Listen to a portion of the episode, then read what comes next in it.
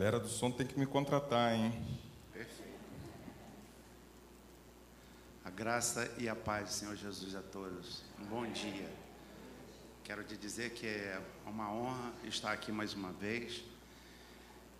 Um, um bom período sem estar aqui, mas no propósito de Deus que tudo acontece na nossa vida. E eu queria compartilhar o que Deus colocou, a palavra que Deus colocou para essa manhã, para estarmos falando aqui na igreja.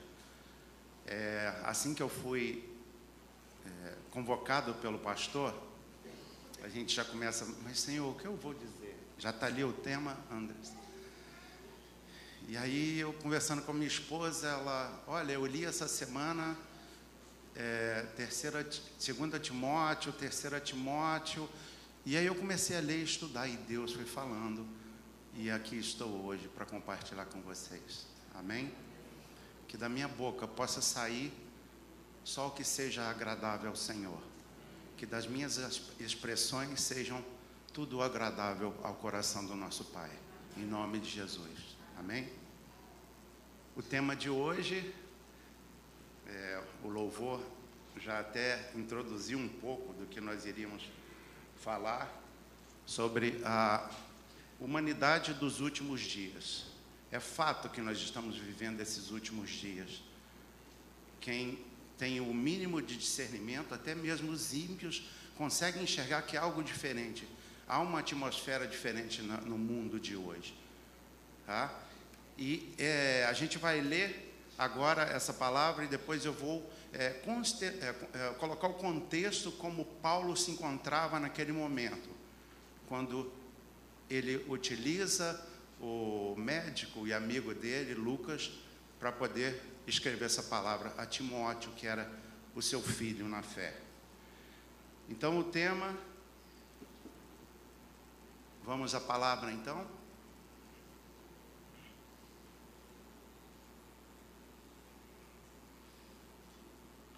Começa em terceira, por favor. Capítulo 3. Sabe, entretanto, disto: nos últimos dias sobrevirão tempos terríveis. Os homens amarão a si mesmos, serão ainda mais gananciosos, arrogantes, presunçosos, blasfemos, desrespeitosos aos pais, ingratos, ímpios. Sem amor, incapazes de perdoar, caluniadores, sem domínio próprio, cruéis, inimigos do bem, traidores, inconsequentes, orgulhosos, mais amigos do prazeres do que amigos de Deus.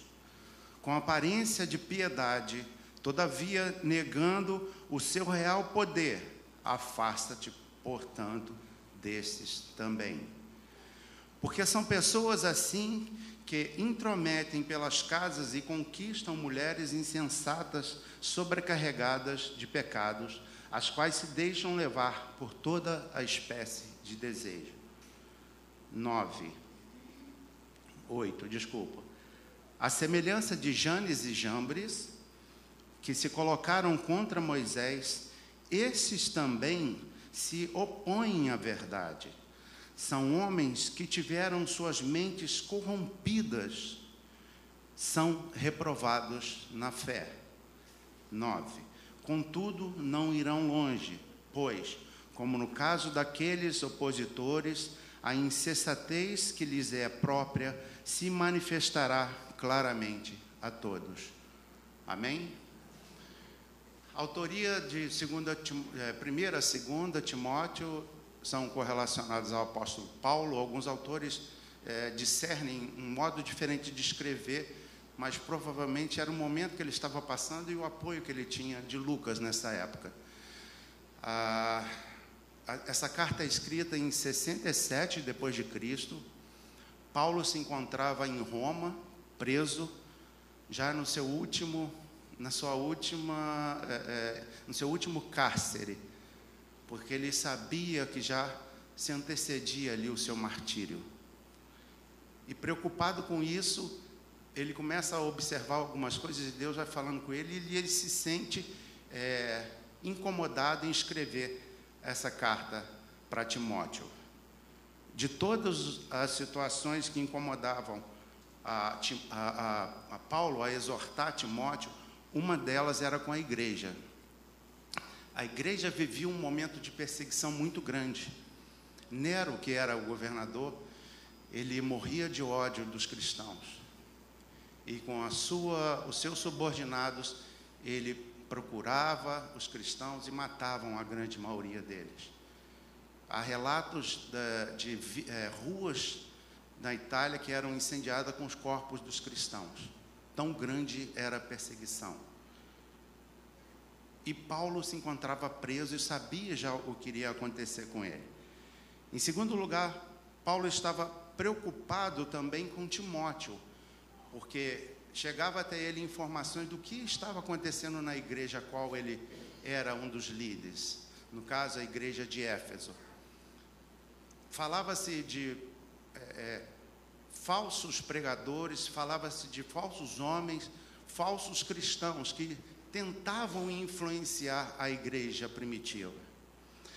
E a outra situação que leva Paulo a escrever essa carta é que ele tinha interesse que Timóteo fosse até ele, para ele passar todo esse incentivo, perseverança, para que ele não desistisse dessa caminhada num momento tão hostil que a igreja estava passando. E aí ele manda, através de Timóteo, quando acontece esse encontro, a carta à igreja de Éfeso. Não importa as circunstâncias aqui. Da mesma forma que Deus falou com Paulo para é, passar essas informações para a igreja primitiva daquela época, eu creio que Ele tem algo a falar conosco aqui nessa manhã. Amém? Bom, é, fica bem claro aqui, né, a gente até cantou louvor, ele vem, ele vem, e ninguém sabe a, a, o momento. É fato que estamos vivendo esses últimos dias. Temos visto esses últimos dias serem abreviados, senão nós não aguentaríamos, não é isso? A gente, a gente tem dia que passa e você nem vê que ele passou. E antes então da vinda, é, Paulo, como tinha todo o conhecimento da palavra, ele já via certos acontecimentos, mas ele também enxergava mais à frente como a, a humanidade iria se comportar, apesar de Jesus já ter vindo. Olha isso. E aí ele então se preocupa em escrever essas informações. É, me lembrei da Beth quando eu estava escrevendo a palavra. Eu acho assim sensacional.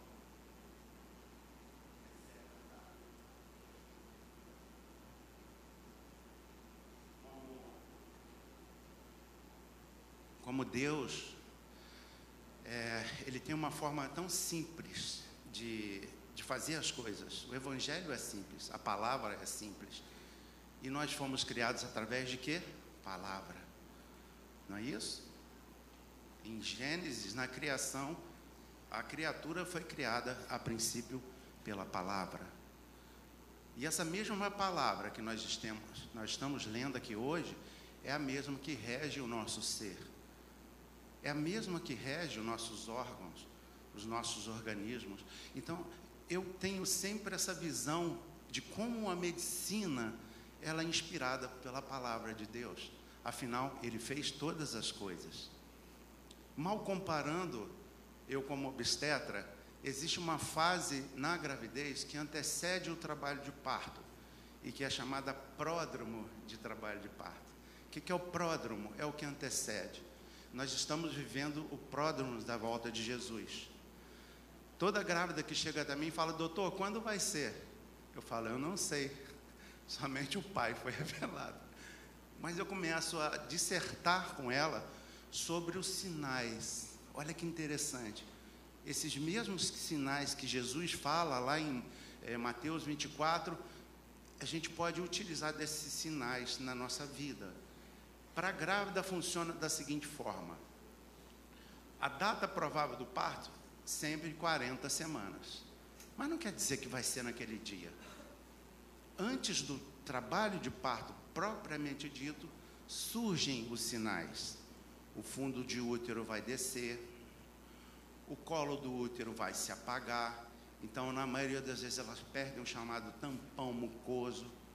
Quantas já passaram por situação como essa aqui? Então, esses sinais que vão acontecendo para a grávida, eu posso afirmar para ela: ó, o pródromo dura de três a sete dias, está próximo. Assim como eu posso afirmar nessa manhã, Jesus está próximo. Nós estamos vivendo esse pródromo da, do retorno dele. A era messiânica está chegando ao fim. A era messiânica se inicia com o nascimento e vai terminar naquele glorioso dia no qual Jesus virá buscar a sua noiva, a sua igreja. Amém?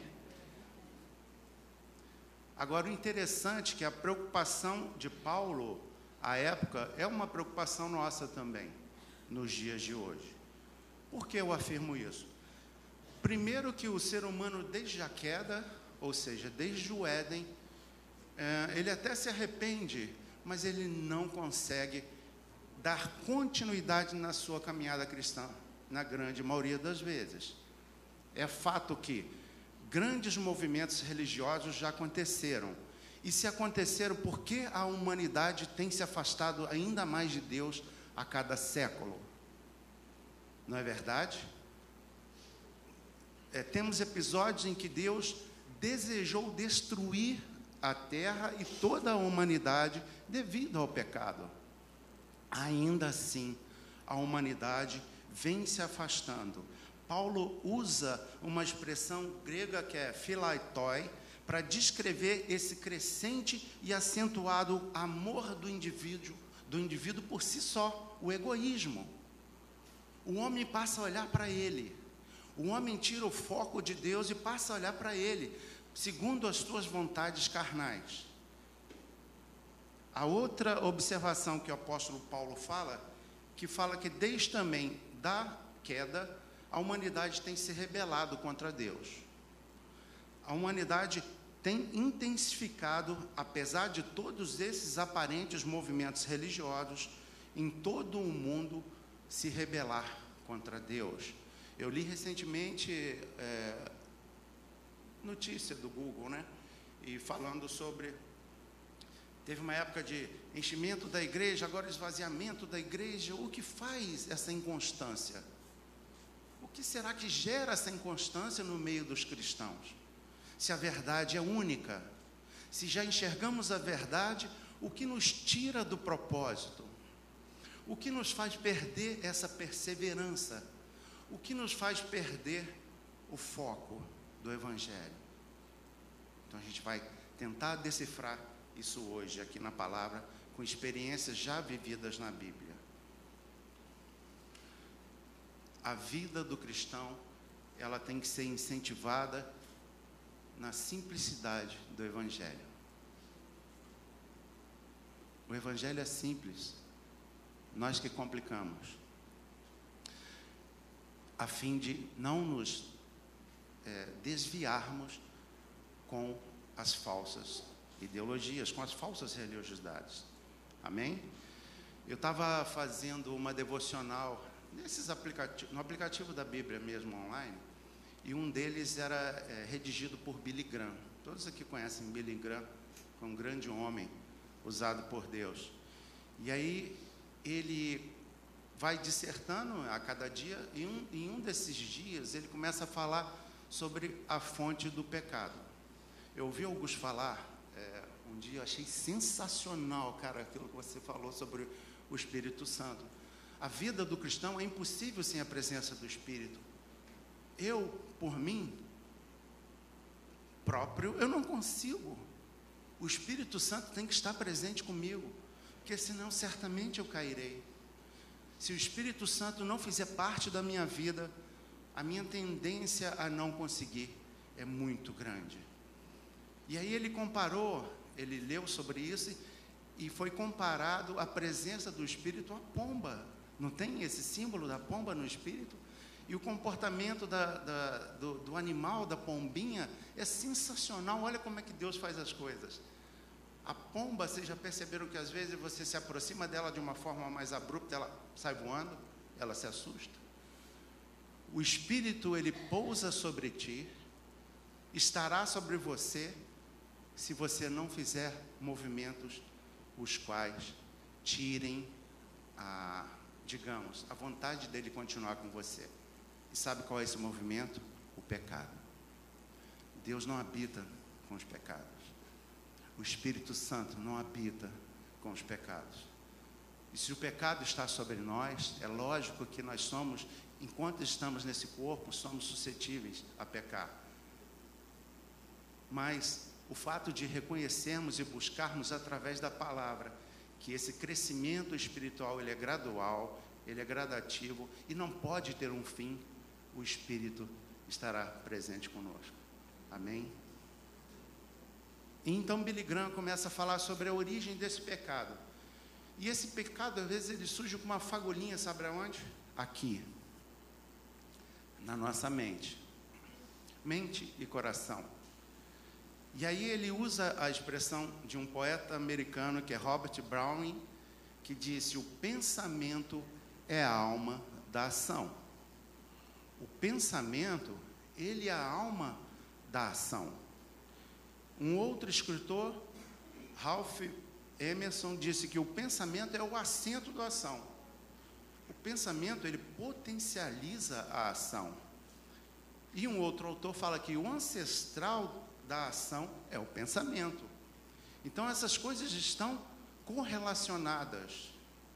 E a pergunta que eu faço hoje nessa manhã, o que tem ocupado a tua mente?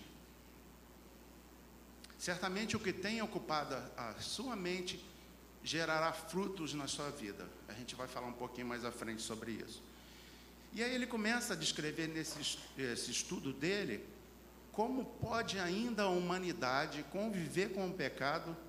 E aí ele dá o exemplo em que o próprio Deus tentou acabar com tudo, com a humanidade, por causa dos pecados. O homem vivia numa época é, de lascívia, de prostituição, de mentiras, era um contra o outro, não muito diferente do que a gente tem vivido agora. E isso me fez parar para pensar: se ele agiu dessa forma, será que o que nós estamos fazendo nos dias de hoje não está incomodando o coração dele? Nós que eu digo a humanidade, tá, gente? Será que não tem gerado incômodo no coração de Deus? Como tudo começa aqui na mente, é, apóstolo, o próprio Jesus afirma, né? Que antigamente era, era tinha que cometer o ato para cometer o pecado. Não, depois de Jesus, o próprio pensamento, se você já pensou alguma coisa errada, você já está pecando. E aí ele vai é, é, falar nesse estudo dele sobre a importância de aprendermos a discernir com sabedoria o que nós temos feito, o que tem entrado na nossa raiz, aonde está a nossa raiz, porque certamente onde está a tua raiz, você irá gerar frutos de forma diferente, ok? Tudo bem até aí? Agora eu vou começar a pregação. Falei igual a pastor agora, brincadeira. Temos três ensinamentos a tirar dessa palavra nessa manhã, tá? O primeiro ensinamento, Paulo estava preocupado com quem? Os enganadores.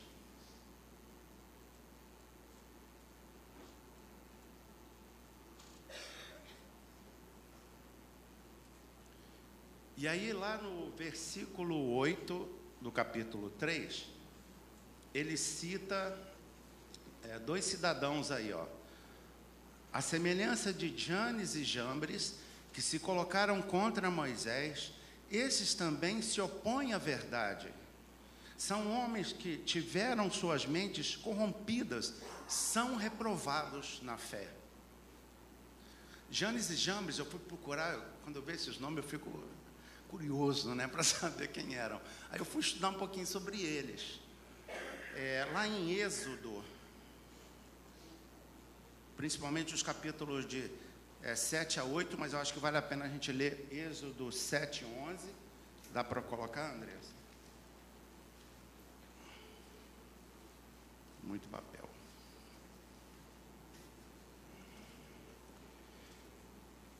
Êxodo 7:11 está escrito: O faraó, contudo, mandou chamar os sábios e feiticeiros da corte e também os magos do Egito que reproduziram o mesmo fenômeno por meio das suas ciências ocultas.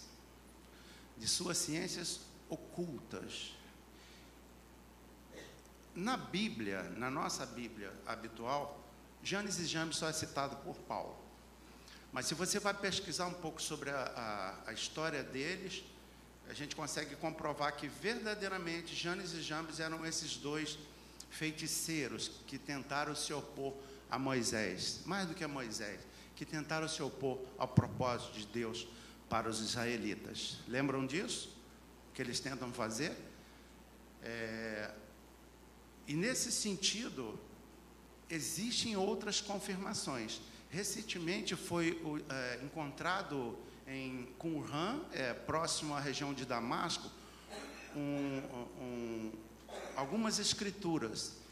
Em uma dessas escrituras existe a, segunda a seguinte frase: Janes e seu irmão. Então, certamente, os judeus já conheciam esses dois nomes. Eles sabiam quem era Janes e Jambres. E Paulo se utiliza desses dois nomes para enviar para Timóteo essas orientações e relembrá-lo. Relembrar de quem era, de quem eram esses dois homens. Na verdade, eles eram enganadores. Certamente eles eram enganadores, hipócritas e perigosos, e se opuseram a Moisés, que era o representante de Deus naquele momento da história. E ele cita aqui alguns outros exemplos, Targum, eu nem sabia o que era Targum, mas Targum é um conjunto de estudo da palavra que também surge, mas não importa para a gente. O que importa é que Paulo se utiliza desses dois exemplos para alertar a igreja da antiguidade o que estava acontecendo naquele momento. E esses ensinamentos têm que ser relembrados por nós. Nós temos vivido tempos difíceis. O que não falta hoje na nossa sociedade são corruptos, enganadores, não é verdade? E nós temos que estar atentos a essas palavras, porque essas palavras às vezes podem nos desviar do objetivo principal, que é cumprir o propósito do reino. Amém? É, e o interessante de tudo isso é que como ainda a humanidade cai, porque Satanás ele é muito repetitivo, ele não é criativo, né? Ele tenta, ele é um plagiador, assim como eram os, os exemplos de Paulo citados através de Janes e Jambres. Ele é um plagiador. Tudo o que Deus faz, ele tenta copiar, mas leva para o lado do pecado. Assim do sexo, o diabo fez a prostituição. Assim da verdade, o diabo fez a mentira. Assim da vida, o diabo fez a morte. Assim de tudo o que é bom, o diabo transforma no que é ruim, porque ele só tem um objetivo: matar, roubar e destruir. Paulo utiliza essas palavras com objetivo, mas você está frisando tanto isso, irmão Pedro, é verdade. Porque a gente tem que, é, é, a gente tem que retirar as escamas e enxergar essas situações que nós temos vivido. Existe um, um estudioso que é W. Hendrickson que diz que da mesma forma como Janes e Jambres resistiram a Moisés, os falsos mestres do nosso tempo e do tempo de Paulo se opunham à verdade de Deus conforme revelada pela palavra. E a palavra aqui está com P maiúsculo. É a palavra de Deus. O objetivo principal, então, dessa narrativa que nós estamos tendo aqui é alertar a nós todos para termos cuidado com esses falsos adoradores, com esses falsos profetas, principalmente no mundo. Na nossa igreja não tem isso, glória a Deus. Mas a boa notícia que eu tenho para vocês é a seguinte: está lá no versículo 9 do capítulo 3, em que fala: Contudo, não irão longe. Mas não vai mesmo. Pois, como no caso daqueles opositores, a insensatez que lhes própria se manifestará claramente a todos nós. Amém? Aleluia. Deus cuida da igreja dele. Deus quer intimidade com a igreja dele. E eu só consigo ser íntimo de alguém se eu tenho um relacionamento com, aqueles, com aquela pessoa. E se eu quero ser íntimo de Deus, eu preciso me relacionar com Ele. A gente vai falar mais à frente também. Ok, irmãos? Amém até aí? Eu nem sei que hora eu comecei, mas. Bom, é, e eu acho assim muito interessante porque a palavra de hoje, ela também está sendo vinculada ao que nós já temos feito aqui no nosso dia a dia na igreja. No nosso esforço, por exemplo, nós falamos de hábitos é, saudáveis para a vida cristã. Não é isso? Eu tenho que buscar a ser um cristão em excelência. O que é um cristão em excelência? É aquilo que faz de forma, é aquele que consegue de forma perfeita agradar ao Senhor. E aí, dentro desses hábitos, eu vou citar alguns deles aqui, o primeiro seria a gratidão, a graça. A graça que se renova cada manhã sobre a nossa vida. E às vezes esquecemos de ser gratos pela graça que recebemos. Um verdadeiro cristão tem que acordar e lembrar que o sopro da vida se renovou sobre ele naquele dia. O perdão. O perdão deve ser criado de uma forma automática. Essa capacidade de perdoarmos uns aos outros começa pelo Mestre Jesus. Não é isso que ele nos orienta? E ele nos amou de uma forma tremenda e nos perdoou, porque os pecadores éramos nós e não ele.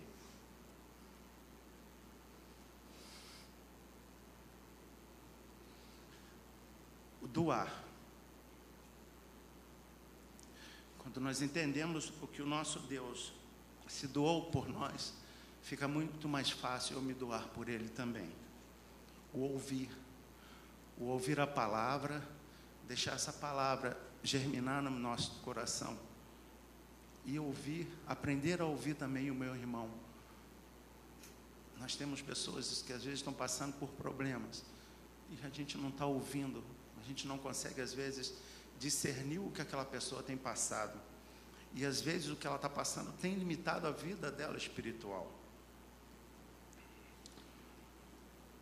O ler. Eu tenho que ter meu alimento diário. Se eu não estiver é, buscando na palavra, está me abastecendo, está me nutrindo, certamente eu ficarei é, é exposto a situações do pecado conselhos. Isso também edifica a vida de todos nós.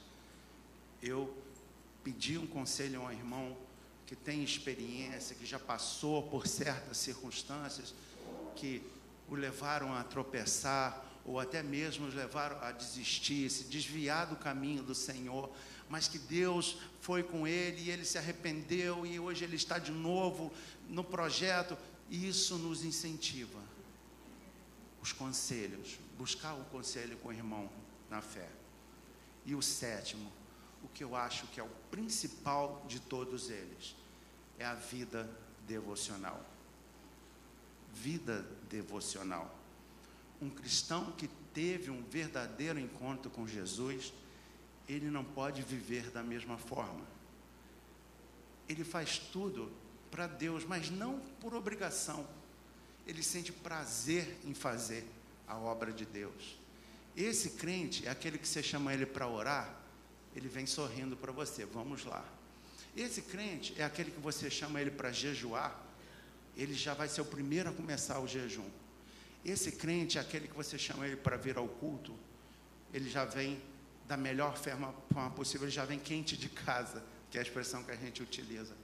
Esse crente, ele tem prazer nas coisas de Deus. Então aquilo não vira um peso na vida dele.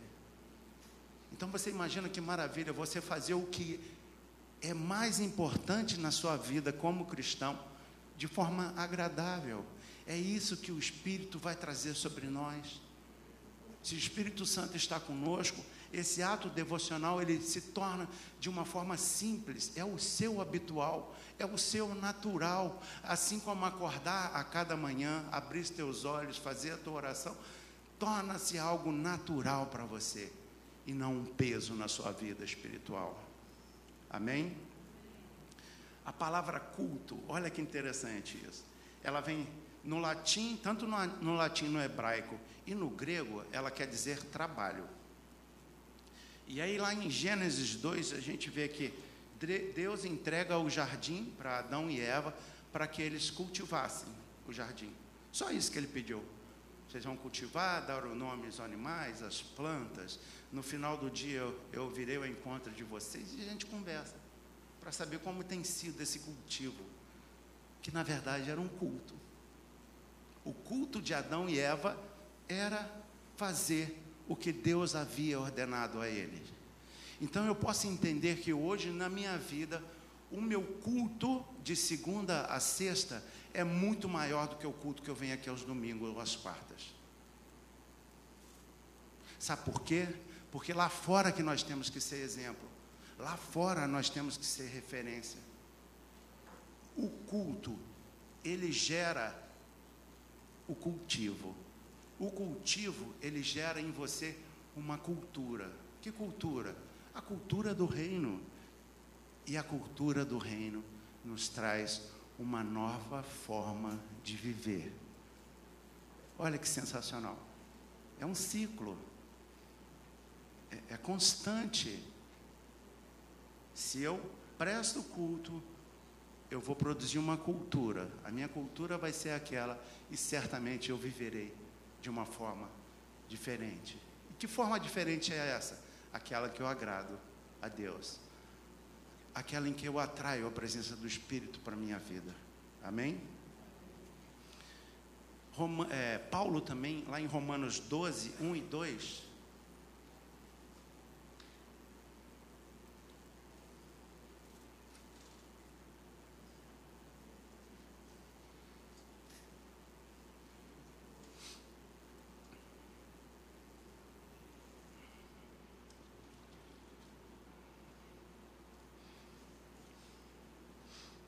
Paulo vai falar sobre a vida como culto espiritual.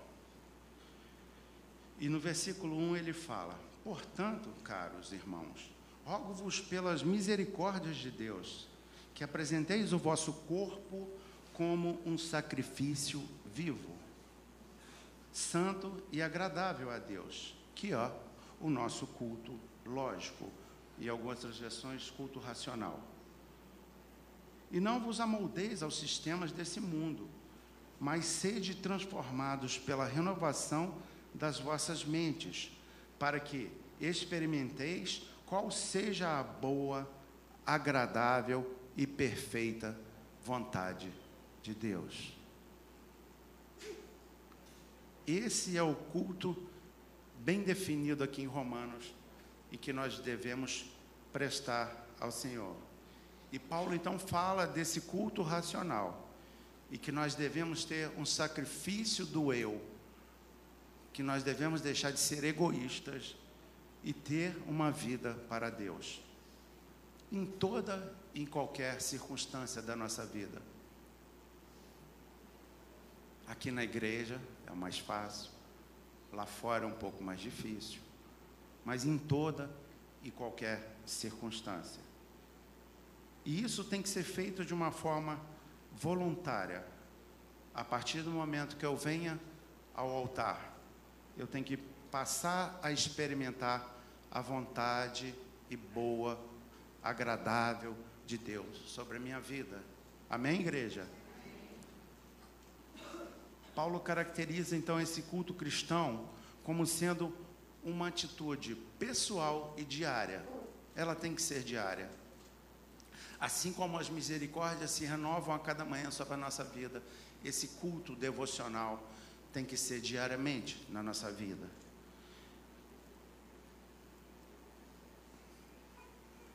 É, em Mateus,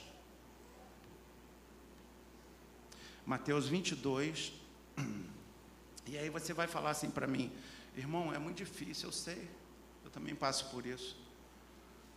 Só que a gente está vivendo um tempo que a gente não, não dá mais para ficar perdendo com coisas pequenas, besteirinha, sabe? Que, que te desviam. Discutir com o irmão por causa de besteira, perdi meu. A gente tem que focar. A gente está vivendo um momento final. A gente está numa guerra, literalmente, né?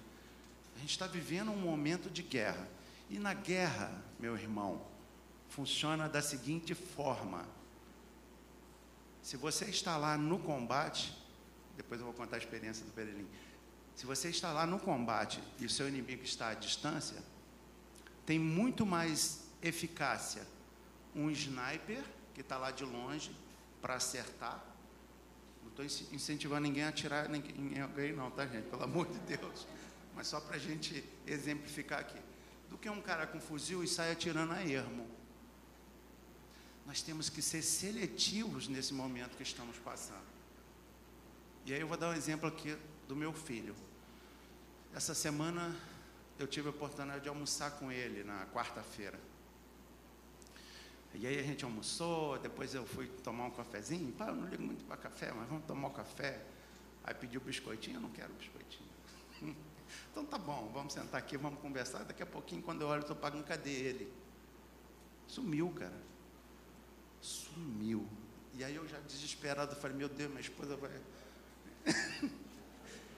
Quando eu olhei, ele está lá na frente, cara, orando por um rapaz que estava lá na, no corredor do Plaza. Eu falei, caramba, ele está ligado. Ele está focado. Ele aqui hoje foi esse sniper que eu estou falando. Ele viu, o Espírito falou com ele e foi lá e pá! Certeiro. E assim nós temos que ser nesses dias porque a gente está vivendo o final dos tempos. A gente não tem mais tempo a perder. Amém, igreja? Vamos ser snipers do Senhor. uh, vamos lá então em Mateus. Aí a gente pode falar assim, cara, é difícil a beça, é verdade.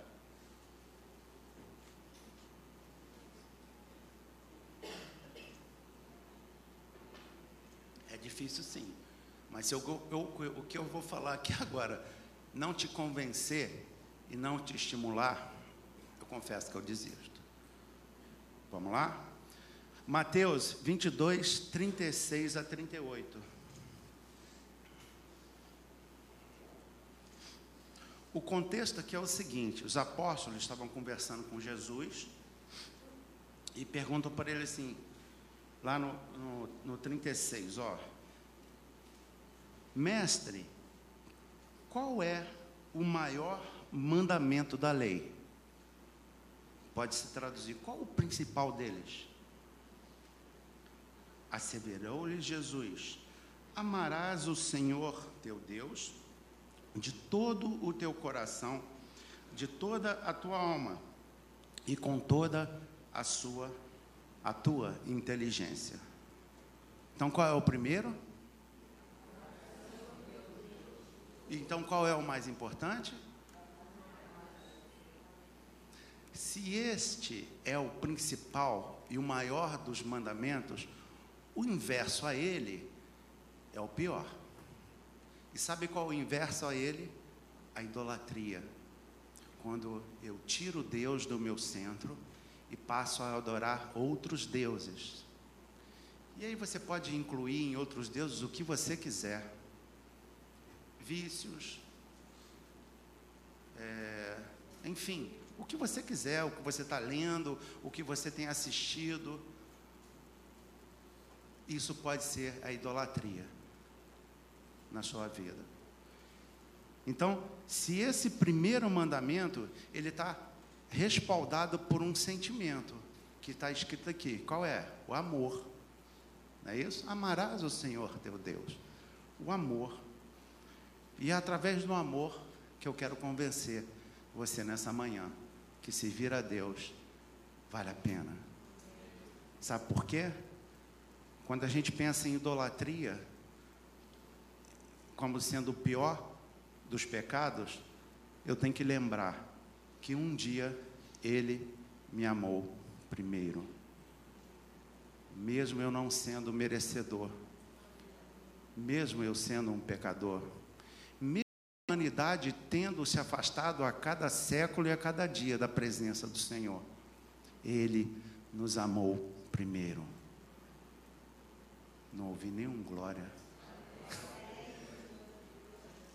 Se ele me amou primeiro, fez tudo o que ele fez e não foi pouca coisa, todos sabem como foi aquele final passar por uma, uma morte de cruz, ser humilhado, ser ter o pior tipo de morte que, que havia naqueles tempos, quando eles eram julgados, mas o seu sangue muda toda uma história. O sangue derramado naquela cruz Billy Graham é um dos que, de forma simples, assim como é o Evangelho, as suas palavras eram também de forma simples. Ele falava da cruz. Em quase todas as suas, eu posso falar todas as suas pregações, a mensagem passava pela cruz. Porque a cruz tem que ser uma verdade na nossa vida de cristão. Porque ela reflete o amor que me amou primeiro. E se eu consigo enxergar isso, não é possível que esse amor não gere transformação na minha vida. E se eu tenho feito algo que ainda não agrade a Deus, eu posso mudar. Porque depende da gente. A realidade é a seguinte: o homem é livre para fazer o que quiser. É verdade, o livre-arbítrio. Mas ele não é livre para querer o que ele quiser. Sabe por quê? Você não veio no altar, não aceitou Jesus pressionado. Foi uma opção sua. Então, a partir do momento que você aceita Jesus, você tem que adquirir essas qualidades de um verdadeiro cristão. Amar a Deus sobre todas as coisas. Porém, nós não mandamos no nosso coração. Quem manda no coração é o amor, não é isso? A gente não utiliza tanto a figura do coração para o amor. Isso. E eu preciso me lembrar que Ele me amou primeiro. Lembrar disso a cada dia na minha vida. Amém?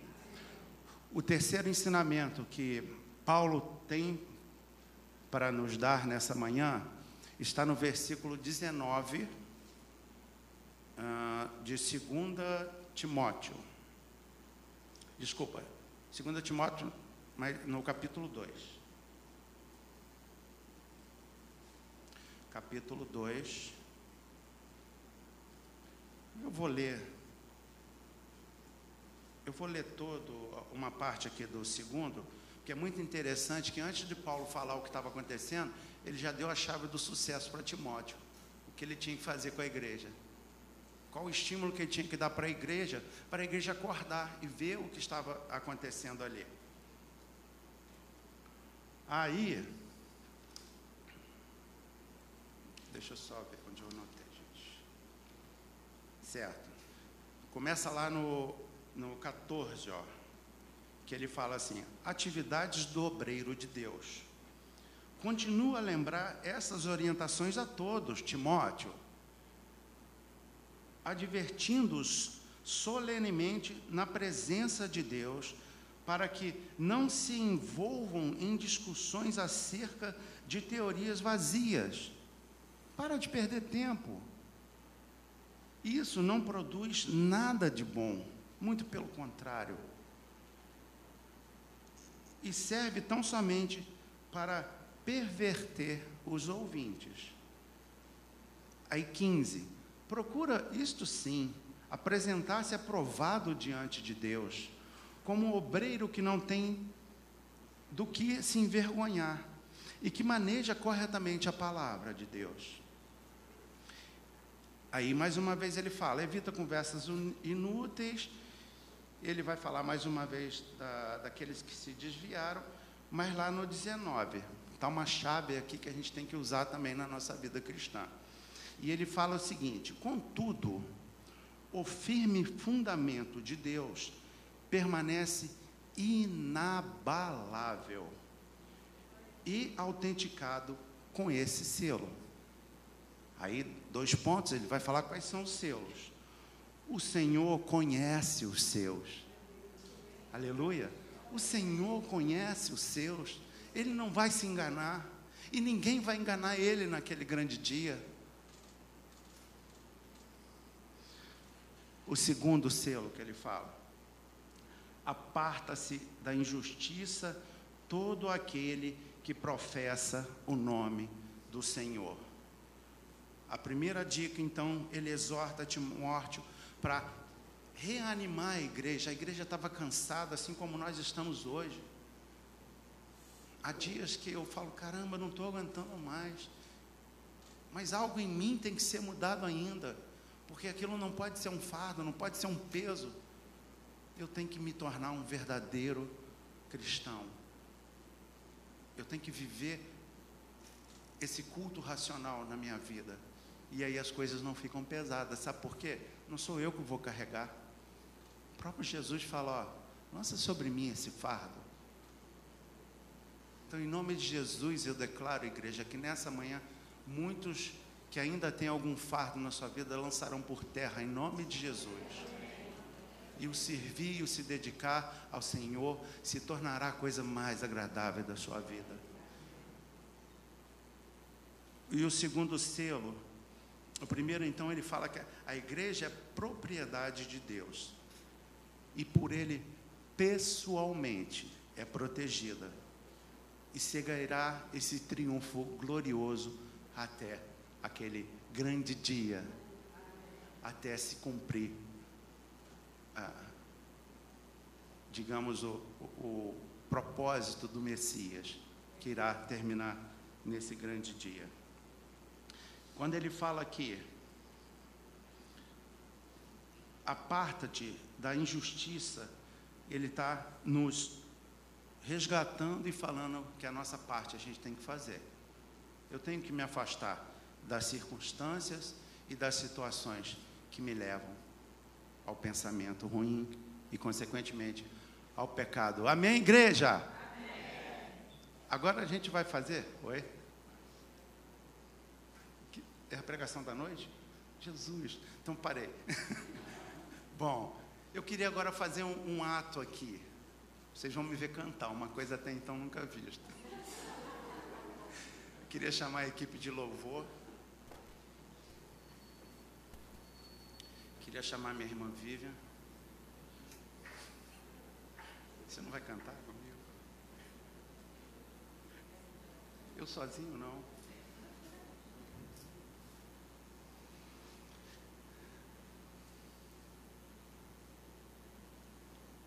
Bom, esse, esse louvor é Isaías 9. Está aí, Andressa. Eu queria que você, por favor, colocasse, Andressa, já na parte do refrão e a gente vai cantar esse refrão duas vezes. Você me ajuda aí, irmão? Eu sou back só. Vai ser em Ré menor, sustenido, como é que é? é? Mas eu quero que vocês prestem atenção, a gente vai cantar duas vezes o momento que está próximo de se cumprir. E aí eu convoco vocês, quando começarem a ouvir, a ficarem de pé. Feche seus olhos e comecem a vislumbrar e a se colocar nesse momento que a gente vai cantar. E vai ser um momento de alegria. E que você, no ato de levantar sua mão, possa estar falando ao Senhor: Senhor, eis-me aqui. Eu quero ter o meu culto devocional ao Senhor a cada dia. Eu quero enxergar na minha vida o que tem me afastado da tua presença. E em nome de Jesus, Pai, que tudo isso que tem nos afastado possa cair por terra. Vamos ficar de pé, igreja. E vamos viver esse momento como se fosse esse grande dia. O céu começa a se abrir. Toda